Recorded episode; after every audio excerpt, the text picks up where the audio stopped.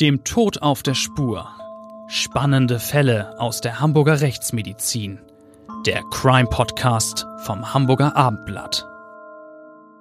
Dieser Podcast wird Ihnen von einem echten Hamburger Original präsentiert, dem GBI, Großhamburger Bestattungsinstitut. Das GBI in der Rechtsform eines Vereins ist seit 1920 die Adresse in und um Hamburg für alle Themen rund um den konkreten Trauerfall sowie bei der Bestattungsvorsorge. Trauer und Feier. Die Menschen vom GBI helfen Ihnen, individuell, empathisch und kompetent. Mit der einzigartigen GBI-Bestattungsvorsorge regeln Sie zudem rechtzeitig alles für ein gutes Ende und erhalten vom GBI eine zeitlich unbegrenzte Preisgarantie. GBI, das Hamburger Original 15 Mal in und um Hamburg. Moin Moin und herzlich willkommen zu unserem Abendblatt Crime Podcast, dem Tod auf der Spur. Ich bin Bettina Mittelacher, Gerichtsreporterin für das Hamburger Abendblatt und bei mir ist wie immer Klaus Püschel, der Mann, der in den Toten liest wie in einem Buch. Ja, das gilt äh, für unseren heutigen Fall sicher ganz, ganz besonders. Äh, das ist äh, wieder einer, der mir sehr nachhaltig in Erinnerung ist, äh, echt rekordverdächtig. Aber das werden Sie gleich hören. Es ist einer dieser eher trüben Februartage, an denen es nicht wirklich hell wird und der Wind weht kräftig. Es ist kein Tag, an dem es die Menschen dringend aus ihren warmen Häusern und vor die Tür lockt, aber Dirk K., der Mann, um den sich dieser Fall dreht, der geht liebend gern ins Freie und saugt gierig die frische Luft ein. Er freut sich an Bäumen, Gärten und äh, den Wolken, spürt die, die Natur, alles unverstellt, ohne dass Gitterstäbe im Weg wären oder eine hohe Mauer. Es ist sein erster Tag draußen seit sehr, sehr langer Zeit fast 31 Jahre lang, ich wiederhole 31 Jahre lang, hat der 52-Jährige dies so nicht mehr erleben dürfen, einen Tag in Freiheit, weil er bis Anfang 2016 weggeschlossen war. Das sind etwa 11.000 Tage, die er seiner Freiheit beraubt war und das für einen Mord an einem sieben Jahre alten Jungen, für den er wohl gar nicht hätte verurteilt werden dürfen. Das muss man sich mal vorstellen. 11.000 Tage unschuldig im Knast. Schließlich in einem spektakulären zweiten Verfahren erfolgt der Freispruch für diesen Mann. Jahrzehntelang unschuldig hinter Gitter. Solche Nachrichten kommt man doch sonst eher aus den USA, oder? Genau. Aus ähm, Amerika hört man immer mal wieder, dass nach Dutzenden von Jahren jemand aus der Haft oder sogar aus der Todeszelle freikommt, nachdem nachgewiesen wurde, dass seine Verurteilung äh, beispielsweise auf einer falschen Zeugenaussage äh, beruhte. Viele von diesen Fällen haben etwas äh, mit der modernen äh, DNA-Technologie zu tun, die speziell in den USA gezeigt hat, dass eben einige Zeugenaussagen, speziell auch von Polizeibeamten, nicht stimmen konnten und dass die Sachbeweise nicht ausgereicht haben oder dass sie falsch waren und das ist dann durch die moderne DNA-Technik aufgeklärt worden. In Deutschland hatten wir zum Beispiel den Fall Gustl Mollert aus Bayern und äh, das war einer der hiesigen Skandale. Der Mann ist ein Opfer der Justiz geworden und hat ähnlich wie Dirk K., zu Unrecht in der Psychiatrie gesessen, immerhin auch sieben Jahre lang. Und äh, nun geht es also um, um diesen anderen, von dem wir heute erzählen. Dirk K., der mehr als drei Jahrzehnte auf seinen Freispruch warten musste.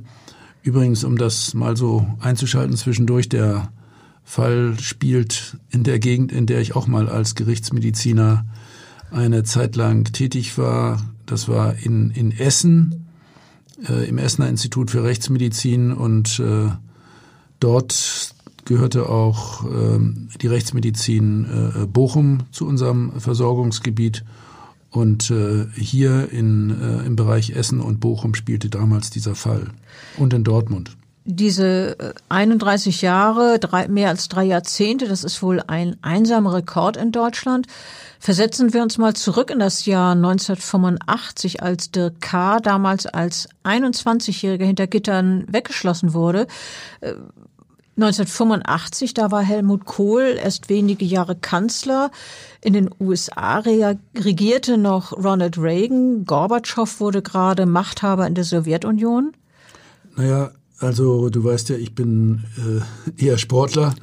Also von daher, das war das Jahr, in dem äh, Boris Becker zum ersten Mal äh, Wimbledon gewann. Ich erinnere mich. Und äh, ja, politisch äh, erschien damals die, die Mauer äh, zwischen den beiden Teilen Deutschlands noch unüberwindlich und äh, Handys gab es im Straßenbild überhaupt noch nicht. Es ist also wirklich eine kleine Ewigkeit her. Dirk K. könnte Groll empfinden angesichts dieser unvorstellbar langen Zeit, die er zu Unrecht hinter Gitter gesessen hat. Er könnte verbittert sein, er könnte Vorwürfe erheben. Doch der Mann tut nichts von alledem. Er sagt nur, was für ihn offensichtlich ist. Es ist eine bittere, schmerzliche Erkenntnis über ein grausames Verbrechen an einem kleinen Jungen. Er sagt nämlich, der Mörder läuft frei herum. Ja, wer, wer also hat den Siebenjährigen, für dessen Tötung Dirk K. ursprünglich äh, einmal verurteilt worden ist, wirklich umgebracht? Wird die Wahrheit, was damals geschehen ist, jemals ans Licht kommen? Ehrlich gesagt, lass mich das noch sagen, ich glaube, dass ähm, man den Mörder eigentlich kennt. Äh, das wirst du äh, nachher auch äh, zwischen den Zeilen noch von mir hören oder selber erzählen.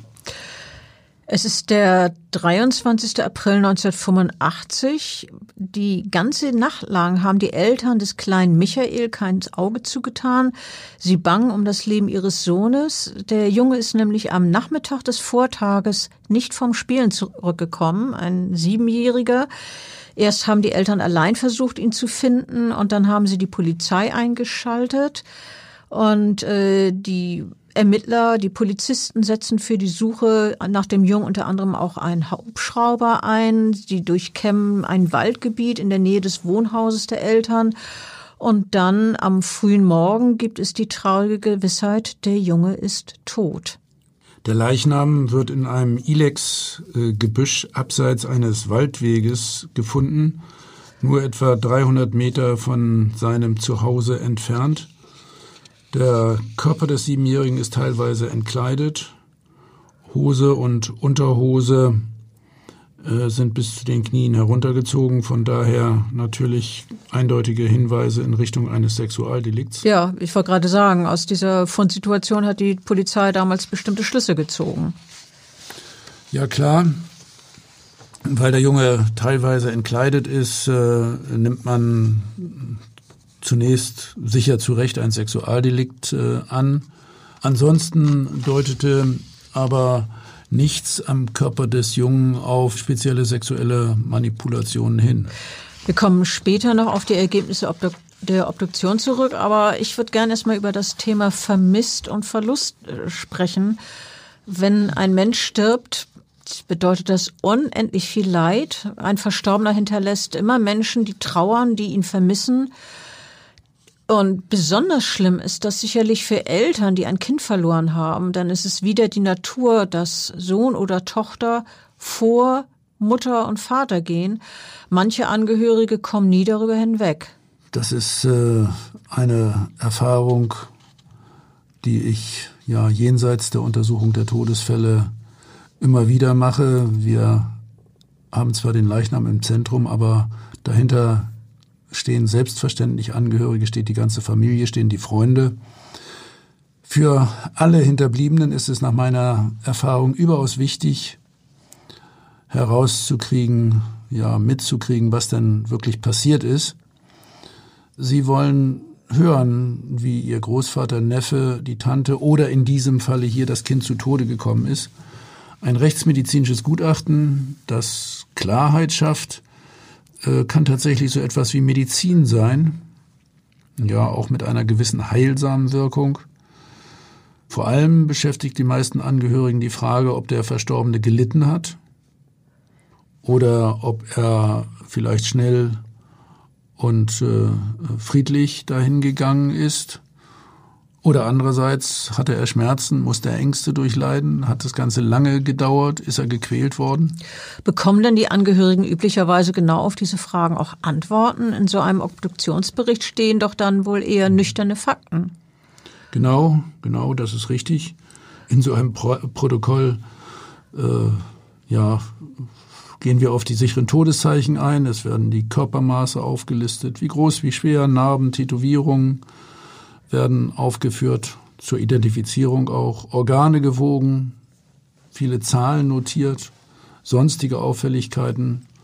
Dann aber natürlich, und das ist der Hauptteil eines äh, solchen rechtsmedizinischen Sektionsprotokolls, jede Verletzung ähm, wird äh, sehr nüchtern, sehr detailliert äh, dokumentiert, genau gemessen, wie lang, in welche Richtung, wie tief.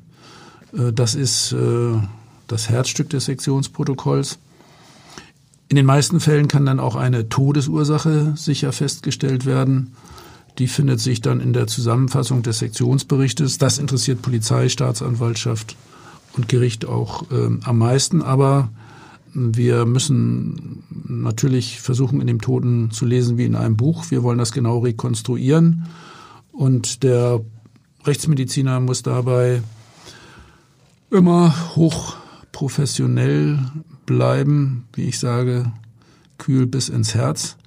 Emotionen während der Arbeit verbieten sich, sage ich immer wieder, immer, immer wieder. Aber trotzdem äh, hinter all diesen Zahlen und Fakten steht ein Schicksal, die Geschichte eines Menschen. Äh, ja, bloß ins Protokoll kommt davon nichts. Aber wenn, wenn man dann zu Hause ist als Rechtsmediziner, kommt man äh, doch wohl gelegentlich ins Grübeln, oder? Äh, natürlich. Rechtsmediziner sind ja, ja auch selber äh, Menschen und äh, wenn ich dann zu Hause, ja, dann schon auch mit meiner Frau äh, mal darüber äh, rede oder mit meinen Kindern, äh, dann spekulieren wir auch etwas. Und äh, äh bedrückend äh, sind speziell die, die Fälle mit den mit getöteten Kindern.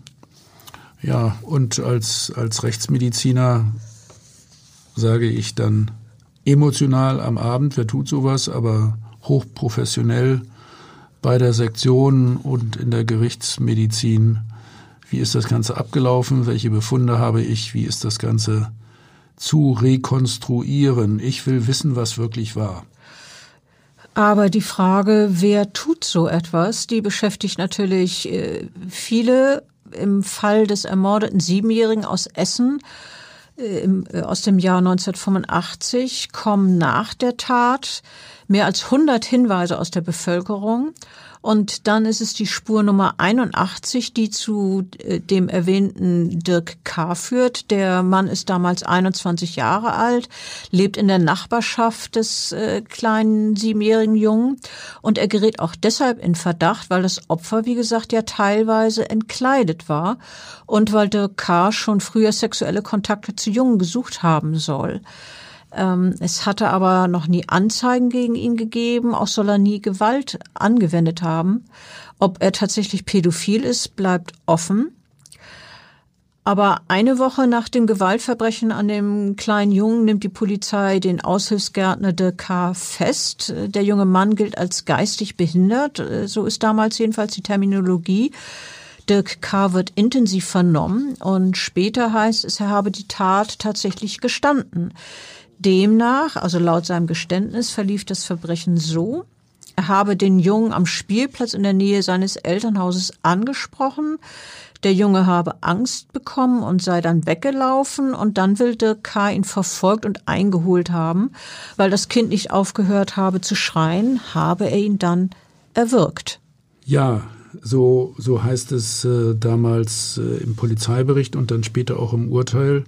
Aber um das gleich hier schon mal von wegzunehmen, entscheidende Details fehlen. Und äh, Später im Schwurgerichtsprozess um den Mord an dem Jungen widerruft der Angeklagte sein Geständnis dann auch wirklich vehement und immer wieder. Immer wieder sagt er, ich war es doch gar nicht, ich habe das nicht getan. Aber äh, der, dem Gericht der Kammer hat die Beweislage ausgereicht, um von der Täterschaft des Dirk überzeugt zu sein. Wegen der geistigen Behinderung des Beschuldigten. Sein Intelligenzquotient wird auf 74 eingestuft. Äh, zum Vergleich üblich äh, gilt die Ziffer 100. 74 ähm, also gilt er als schuldunfähig. Äh, damals heißt es wörtlich, man gehe von mittelgradigem Schwachsinn aus. Und äh, wegen der erheblichen intellektuellen Einschränkung wird Dirk K., so will es das Gesetz in solchen Fällen, vom Vorwurf des Mordes freigesprochen. Äh, solche Entscheidung bedeutet aber nicht, dass derjenige ähm, dann auch auf freien Fuß kommt. Als schuldunfähige Person wird Dirk K. nämlich in die geschlossene Psychiatrie eingewiesen. Ja, Bettina, Zwischenfrage aber die musst du auch nicht beantworten. Wie ist es mit deinem IQ? Darüber wird jetzt hier geschwiegen. Ja. Äh, ich Aber ich würde mal sagen, über 74, das, davon geht, kann man, glaube ich, ganz sicher ausgehen. Okay, ich oute mich, ich habe über 100. Naja, also ein äh, IQ äh, von, von knapp über 70 bei diesem Dirk K. Das heißt im, im forensischen Sinne, ja so etwas banal ausgedrückt, schwachsinnig. Und ähm, wenn jemand nicht ins Gefängnis kommt, sondern in die geschlossene Psychiatrie, äh, klingt das vielleicht nach einer milderen Sanktion für, für diesen Schwachsinnigen. Äh, äh, aber das bedeutet natürlich trotzdem weggesperrt, hohe Mauern, verschlossene Türen, Gitterstäbe. Und äh, das besondere Problem bei der Einweisung in die Psychiatrie diese Einweisung ist nicht zeitlich begrenzt.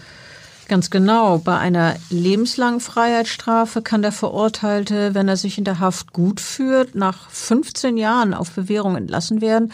Vielleicht auch nach 17 oder vielleicht dauert es auch 20 oder 25 Jahre. Irgendwann jedenfalls hat er seine Strafe abgesessen. Nur für, bei den wenigsten bedeutet lebenslänglich auch wirklich lebenslänglich. Das sind dann die ganz harten Fälle bei denen beispielsweise zusätzlich die Sicherungsverwahrung verhängt wird oder die besondere Schwere der Schuld festgestellt wird. Aber ja, in der Psychiatrie ist es anders. Also der K. ist äh, damals äh, in einer Art Teufelskreis. Ja, um das nochmal zu erläutern, äh, die Unterbringung in der Psychiatrie, wie sie bei Dirk K. angeordnet wurde, äh, ist vom Ende der Maßnahme her äh, offen. Der Insasse wird regelmäßig begutachtet und kommt erst dann frei, wenn er nicht mehr als gefährlich gilt. Und ja, ein wichtiges Kriterium bei dieser Einschätzung ist die Frage, ob der Mann oder die Frau das Verbrechen einräumt und bereut, dass er also sozusagen Einsicht hat über den Fehler, den er begangen hat und dieses dann auch ausdrücklich äh, der, der Umgebung mitteilt. Aber das hat Dirk K. nie gemacht. Er hat nach der Gerichtsverhandlung immer und immer wieder seine Unschuld beteuert. Und das wurde ihm aber nun so ausgelegt, ja, stellt man sich vor, dass er als uneinsichtig äh, sowie nicht therapierbar eingestuft wurde und deswegen blieb er immer weiter hinter Gittern, Jahr für Jahr, 31 Jahre lang. 31 Jahre oder, wie wir vorhin schon gesagt haben, rund 11.000 Tage. Äh, mich schaudert das richtig bei der Vorstellung an diese ewig lange Zeit, zumal es ja auch noch elf Jahre nach der Einweisung des Aushilfsgärtners ein Ereignis gegeben hat, das dem Fall eine neue Wendung hätte geben können. Also er hätte gar längst nicht so lange hinter Gitter bleiben müssen. Nee, eigentlich nicht. Ein, ein Anwalt hat sich nämlich 1997 bei den äh, Ermittlern gemeldet und erzählt, einer seiner Mandanten habe sich zu dem Mord an dem Siebenjährigen bekannt. Also nachdem Dirk K. verurteilt ist, meldet sich elf Jahre danach ein anderer junger Mann und sagt, ich war's. Der Typ, der jetzt gesteht, ist ein junger Mann, der zur Tatzeit 15 Jahre alt war, also noch jünger als der K, und ebenfalls in der Nachbarschaft des Opfers wohnte. Die Staatsanwaltschaft prüft das Geständnis und stuft es als bedeutungslos ein. Wie kann das sein? Äh, das war wirklich auch wiederum total Verfahren. Derselbe Staatsanwalt, der im Verfahren gegen Dirk die Anklage vertreten hat, hat äh, dann auch später die, dieses Geständnis entgegengenommen. Und ähm, man muss sagen, der war ja sicherlich nicht unabhängig, weil er eben durch äh, das Gerichtsverfahren, in dem er früher tätig äh, hatte, voreingenommen war. Er beschließt dann, dass es nicht zu den objektiven Beweismitteln äh, passt, dieses, dieses neue Geständnis. Also das, das haut nicht hin, ist bedeutungslos, entscheidet der Staatsanwalt. Äh, es soll nämlich insbesondere nicht zu dem passen, was im damaligen Urteil als Todesursache des Jungen benannt wurde. In dem Urteil heißt es nämlich, dass das Kind erwürgt worden sei. Der junge Mann, der jetzt aber die Tat eingeräumt hat, spricht von Messerstichen in den Hals. Und das passt natürlich so nicht zusammen, zumindest auf den ersten Blick nicht. Aber wenn man dagegen äh, sich das ähm, Urteil und die und der Obduktionsbericht genauer angeschaut hätte? Ja, darauf kommt es jetzt an und, und äh, da äh, muss ich sagen, das ist eine gewisse Krise der, der Gerichtsmedizin in meinen Augen. Natürlich schwer, das so lange Zeit danach äh, richtig zu beurteilen, aber das war ein, ein äh, äh teuflischer Zirkelrückschluss, ein, ein, ein falscher damals von diesem äh, Staatsanwalt. Gut, also es ging um diese äh, Stiche in den Hals und das, was im Obduktionsprotokoll stand und äh, was dann aber vom Sachverständigen in der mündlichen Verhandlung gesagt wurde und was das Gericht im Urteil festgestellt wurde. Tja. Ja, ähm, man hat erst viel später, drei Jahrzehnte lang, sich wieder intensiver mit dem Fall befasst. Immer wieder heißt es bis dahin, Dirk K. könne nicht aus der Psychiatrie entlassen werden. Dann aber nimmt der Fall eine neue Wendung. Das, äh, ein Hamburger Rechtsanwalt nimmt sich der Sache an, Dr. Achim Lüdecke. Dieser Strafverteidiger entdeckt das Geständnis des zweiten Mannes, äh, recherchiert, erforscht nach und er stößt auf etliche Ungereimtheiten, so dass er schließlich die Wiederaufnahme des Falls beantragt. Und ähm, irgendwann in, in, zweiter Instanz bekommt er Recht vom Oberlandesgericht Hamm, das entscheidet, dass der Fall erneut geprüft und aufgerollt werden müsse. Und jetzt kommt Dirk K. frei, endlich. Das ist inzwischen der 2. Februar 2016.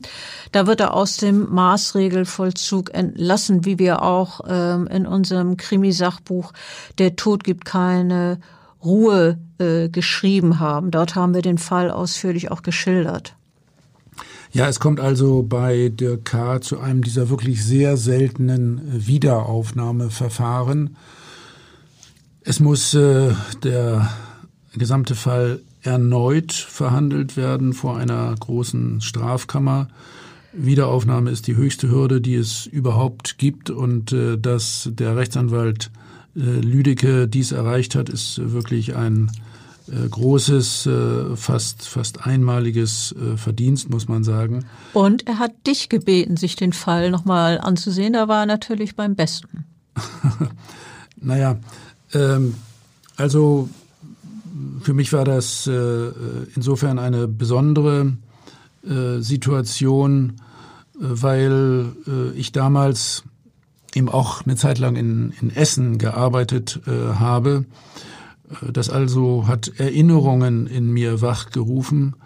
Die Staatsanwälte, die hier tätig waren, das Gericht und auch die Rechtsmediziner kannte ich äh, oder kenne ich aus meiner Zeit in Essen im Prinzip auch die, die Region, in der der siebenjährige äh, getötet wurde. Äh, ich war, wie gesagt, selbst einmal äh, Direktor am Institut für Rechtsmedizin in, in Essen von 1989 bis 1991. Bevor du dann äh, Chef in Hamburg wurdest, was du ja jetzt noch bist. Genau.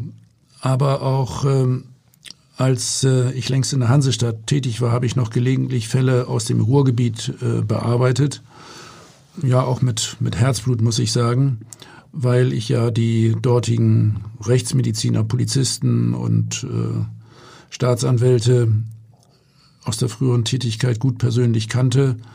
Die erinnern sich übrigens auch noch an meine wissenschaftlichen Schwerpunkte und deswegen haben sie mich auch später noch ein paar Mal zu Rate gezogen.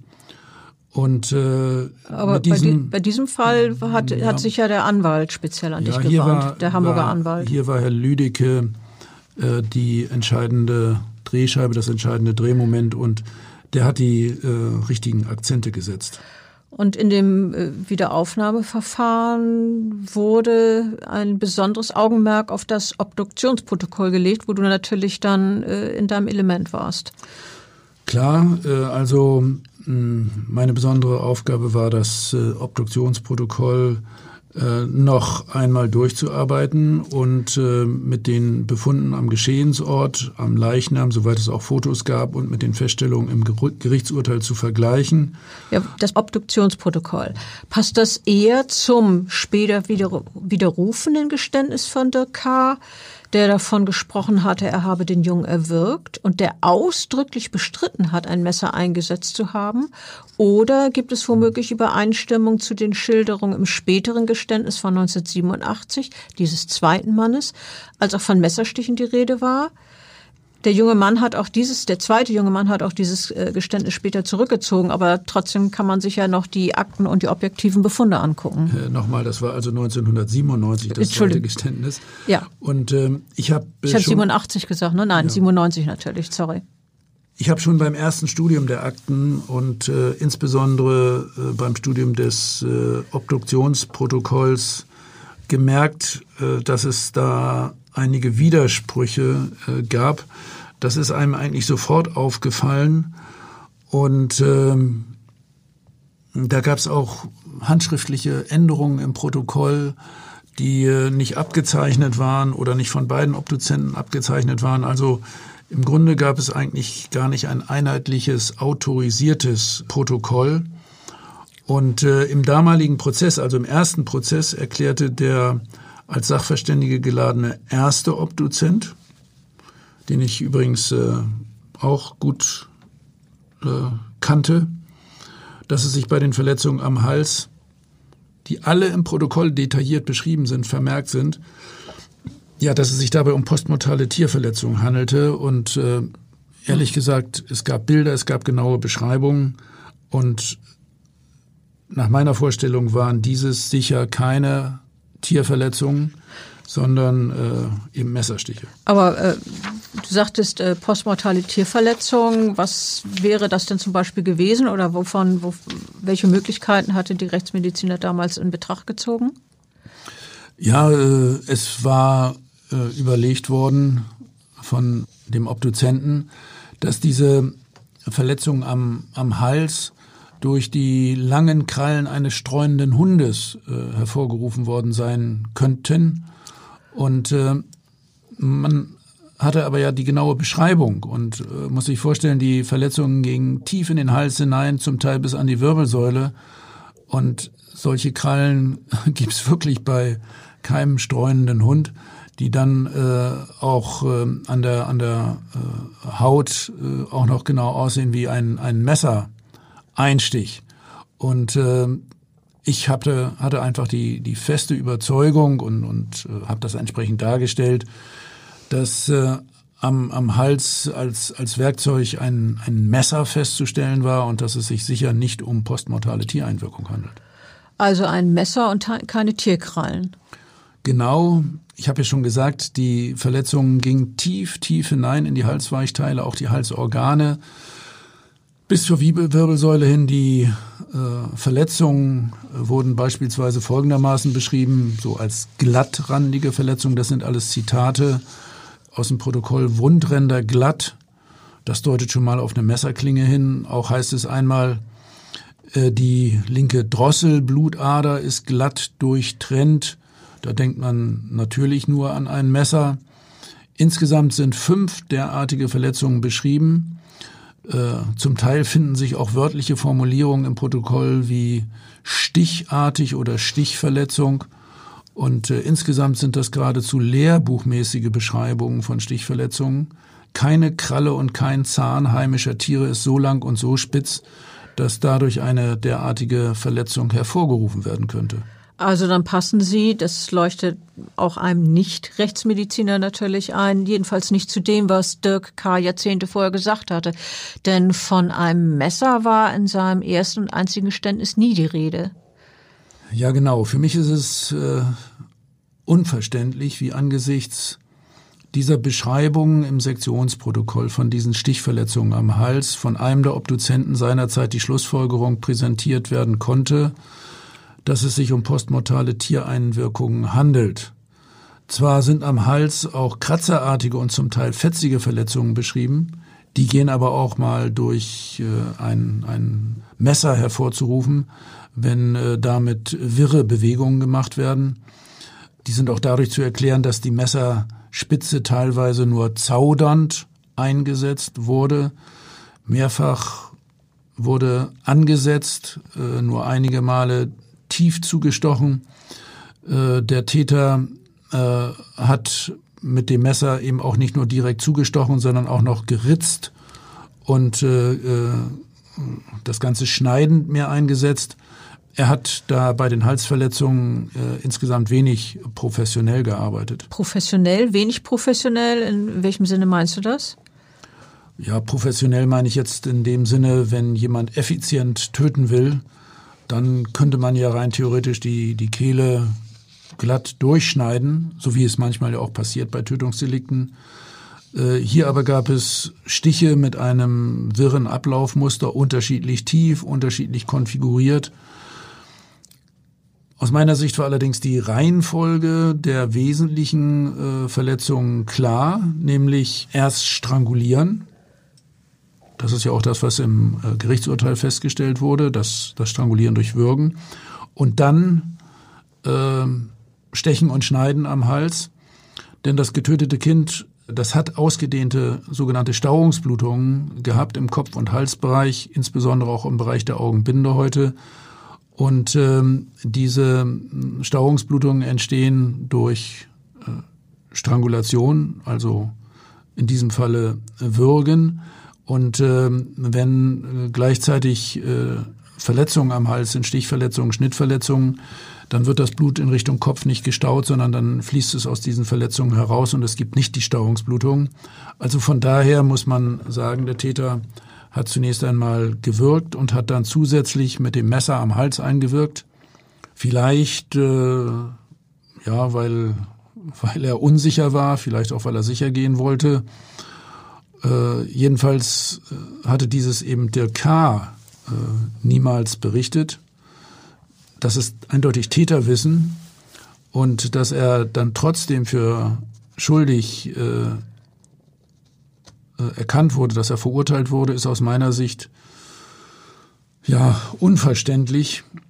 Äh, für mich ist offensichtlich, dass das zweite Geständnis, was später von diesem zweiten jungen Mann der Staatsanwaltschaft präsentiert wurde, dass dieses eindeutig Täterwissen repräsentierte. Wegen, wegen der Messergeschichte. Ja, der äh, Verurteilte hatte nie auch nur andeutungsweise Halsstichverletzungen äh, berichtet oder eingeräumt. Ein weiteren Widerspruch dürfte im ersten Prozess 1986 das Gericht ebenfalls gesehen haben aber äh, es hat den wohl als Schutzbehauptung eingestuft, denn dem kleinen Jungen, dem Siebenjährigen, wurde auch mit einem stumpfen Gegenstand auf den Kopf geschlagen, möglicherweise mit einem Ast. Eine solche Gewalteinwirkung hatte der geistig minderte bemittelte Dirk K. im Geständnis bei der Polizei aber immer wieder vehement bestritten, also ein Schlag mit einem Ast. Das stimmt nicht, hat er gerufen. Meine Mutter hat mir immer verboten, andere zu schlagen. Ich habe viel, wirklich viel darüber nachgedacht, äh, wie ich die nachträgliche Uminterpretation des eigentlichen Sektionsprotokolls verstehen kann. Ich habe mir zum Beispiel überlegt, ob äh, der Gutachter hier eventuell mehr der Überzeugung der Staatsanwaltschaft gefolgt ist, dass Dirk K. der Täter sein müsse, so wie es eben die Anklage äh, beschrieben hat und äh, wie ja auch die, die Polizei in ihrem Abschlussbericht äh, festgestellt hat. Aber eigentlich wären Polizei und Staatsanwaltschaft ausschließlich zumindest auch dem Sachbeweis also den objektiven Erkenntnissen verpflichtet äh, gewesen. Aus meiner persönlichen Sicht ist das eine krisenhafte Situation im Fach Rechtsmedizin. Wir sind nur der Wahrheit verpflichtet und der Objektivität ohne Ansehen der Person des Beschuldigten. Wir müssen jegliche Befangenheit oder Voreingenommenheit stets vermeiden und hier entsteht der Eindruck, dass man einem geistig minder Bemittelten etwas in die Schuhe geschoben hat. Übrigens nochmal, um das klar zu sagen, Sachbeweise, etwa im, im Sinne von DNA-Spuren am Leichnam oder andersherum äh, beim Beschuldigten, hat es nie gegeben. Es gab am Geschehensort, da wo der Leichnam gefunden wurde, keine Spur, die irgendwie eindeutig auf der K hindeutet. Aber es gab diese Messerstiche, die eben gerade nicht auf ihn als Täter hindeuteten, wie wir jetzt er erklärt haben. Und äh, er hat lange in, in, im Hintergittern gesessen. Das ist alles äh, ganz furchtbar, unschuldig äh, hinter Gitter gesessen. Dieser Fall weckt Erinnerungen an einen weiteren spektakulären Prozess, der in einem Wiederaufnahmeverfahren mit einem Freispruch endete. Das war nämlich der Mord an der neun Jahre alten Peggy, äh, die am 7. Mai 2001 in Oberfranken verschwunden war. Ihre sterblichen Überreste wurden erst 15 Jahre später gefunden. Ein damals 27 Jahre alter Mann, der nach einer schweren Hirnhautentzündung geistig behindert war wurde 2004 für das Gewaltverbrechen zu lebenslanger Haft verurteilt. Ähnlich wie im Fall der K. war das Gericht zu einer Verurteilung ausschließlich aufgrund eines Geständnisses des Verdächtigen äh, gekommen. Das Geständnis hatte er ähnlich wie bei der K. zudem ohne anwaltlichen Beistand äh, auch abgelegt. Ähm, Daran hatte er gesagt, er habe das Mädchen Mund und Nase zugehalten, bis es erstickt ist. Ich muss noch einmal sagen, falsche Geständnisse sind eine hochproblematische Situation. Ich habe das nicht nur in diesem Fall von der K erlebt, sondern auch in anderen Situationen. Ähm, bei Geständnissen darf man auf keinen Fall auf eine Absicherung durch klare Zeugenaussagen oder Sachbeweise verzichten und äh, ein Urteil etwa nur auf einem Geständnis aufbauen? Ähm, bei der Verurteilung von dem angeblichen Mörder, muss man so muss man ja sagen, an der kleinen Peggy äh, ging das Gericht davon aus, dass der Mann wegen seiner geringen Intelligenz nicht in der Lage gewesen wäre, eine Geschichte zu konstruieren, sich irgendwas auszudenken. Äh, und ähm, dann gab es aber im Jahr 2013 ein Wiederaufnahmeverfahren und äh, der Verurteilte wurde freigesprochen. Du hast vorhin von den äh, Problematik, von der Problematik von Geständnissen gesprochen. Ähm, ja, wenn man dem einem Geständnis folgt, das scheinbar zuzutreffen scheint und äh, ja, es aber keine Sachbeweise gibt oder sie jedenfalls nicht gesichert werden. Ja, das gilt für den Fall von, von Peggy, das gilt für diesen Fall äh, aus Essen im Jahre 1985. Man hat äh, keine objektiven Sachbeweise gehabt und äh, um das nochmal zu wiederholen, also eigentlich ist der, der Sachbeweis die entscheidende äh, Weichenstellung und natürlich speziell bei, bei geistig äh, minder bemittelten muss man mit einem Geständnis sehr vorsichtig sein, sehr zurückhaltend. Vor allen Dingen, äh, wenn es sich aus einer eher etwas drängenden äh, Vernehmung bei der Polizei ergibt. Und das betonen die Polizeibeamten auch immer wieder. äh, dass man natürlich die Vernehmung so gestalten muss, dass es nicht zu falschen Geständnissen kommt. Ja, und hier, wir haben es erwähnt, äh, gab es keine objektiven Beweismittel, unter anderem äh, keine DNA-Spur, oder? Nein, keine DNA äh, ganz genau. Das war damals natürlich auch eine Zeit, in der die DNA-Technologie noch nicht so weitgehend etabliert war. Es gab aber natürlich Blutgruppenuntersuchung und auch technische Spuren. Hm, hier in dem Fall gab es aber gar nichts. Man hat auch nicht die geringsten Blutspuren gefunden, obwohl sich das vom Tatbild her eigentlich äh, äh, hätte so zeigen müssen. Ich habe ja gesagt, da waren eine Reihe von Halsstichverletzungen, aus denen es auch geblutet hat. Mehrfach ist mit einem Messer zugestochen worden. Und äh, der äh, junge Mann damals mit diesem niedrigen IQ wäre intellektuell gar nicht dazu in der Lage gewesen, solche Spuren äh, zu beseitigen oder, oder zu vertuschen. Das, das hätte man sich auf Seiten der Staatsanwaltschaft und des Gerichtes eigentlich auch schon so denken müssen, finde ich. In dem neuen Prozess, der 32 Jahre nach dem Mord an dem kleinen Michael beginnt, steht nun wieder alles auf Anfang. Es gilt die Unschuldsvermutung für Dirk K., der ja schon ewig lange äh, gesessen hat.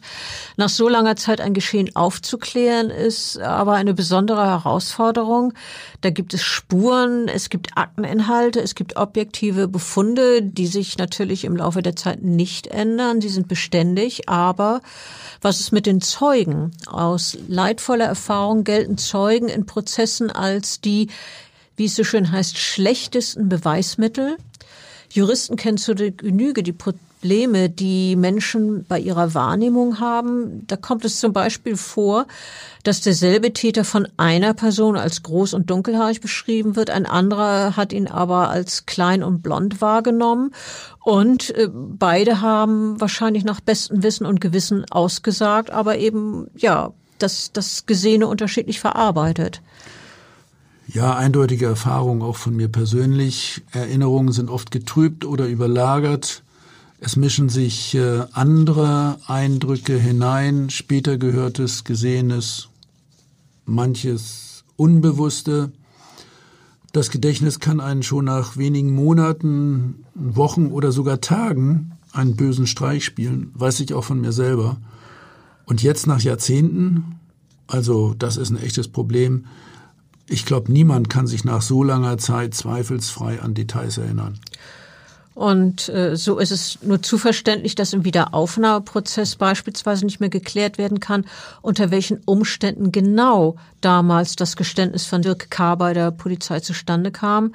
Auch die erneuten Aussagen der beiden damaligen Obduzenten lassen keine eindeutige Bewertung mehr zu. Alles bleibt im Ungefähren. Aufgeklärt wird der Fall nicht und schließlich nach sieben Monaten Verhandlungsdauern endet der neue Prozess mit einem Freispruch für Dirk.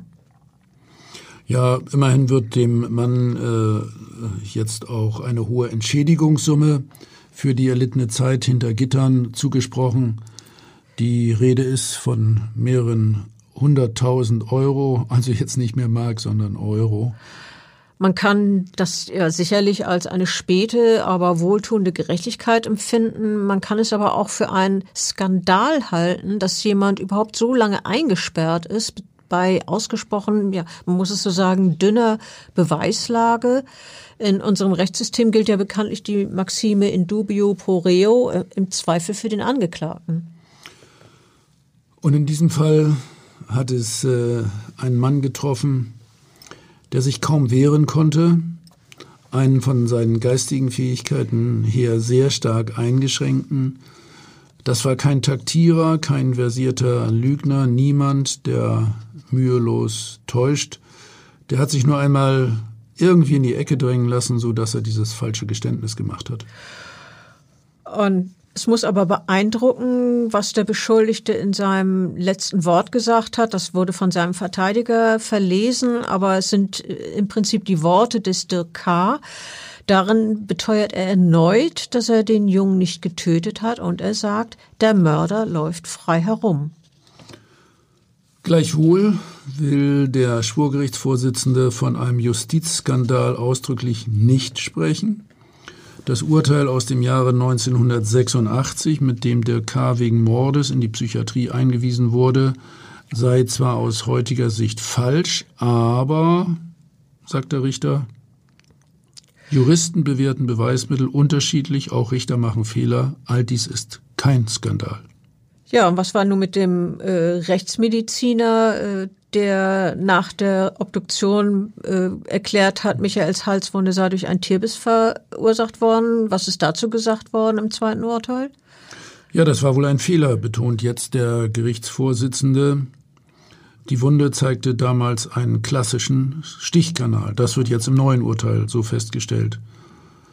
Genau wie ich das gesagt habe aus dem Studieren des Sektionsprotokolls. Ähm, auch aus weiteren Gründen hat die Kammer am früheren Geständnis des Verdächtigen äh, bei der Polizei inzwischen Zweifel. Ähm, so hatte der damals 21-Jährige beispielsweise auch gesagt, er habe an, dem, an der Hose des Siebenjährigen Reißverschluss und Druckknopf geöffnet, aber es gibt an der Hose weder Reißverschluss noch Druckknöpfe, sondern nur ein Gummizug. Da hätte man eigentlich schon stutzig werden müssen und ähm, ja, wohl zu einem Freispruch kommen müssen. Aber es kam ja anders. Zudem stellen die Juristen nun fest, dass es seinerzeit Verfahrensfehler gegeben habe.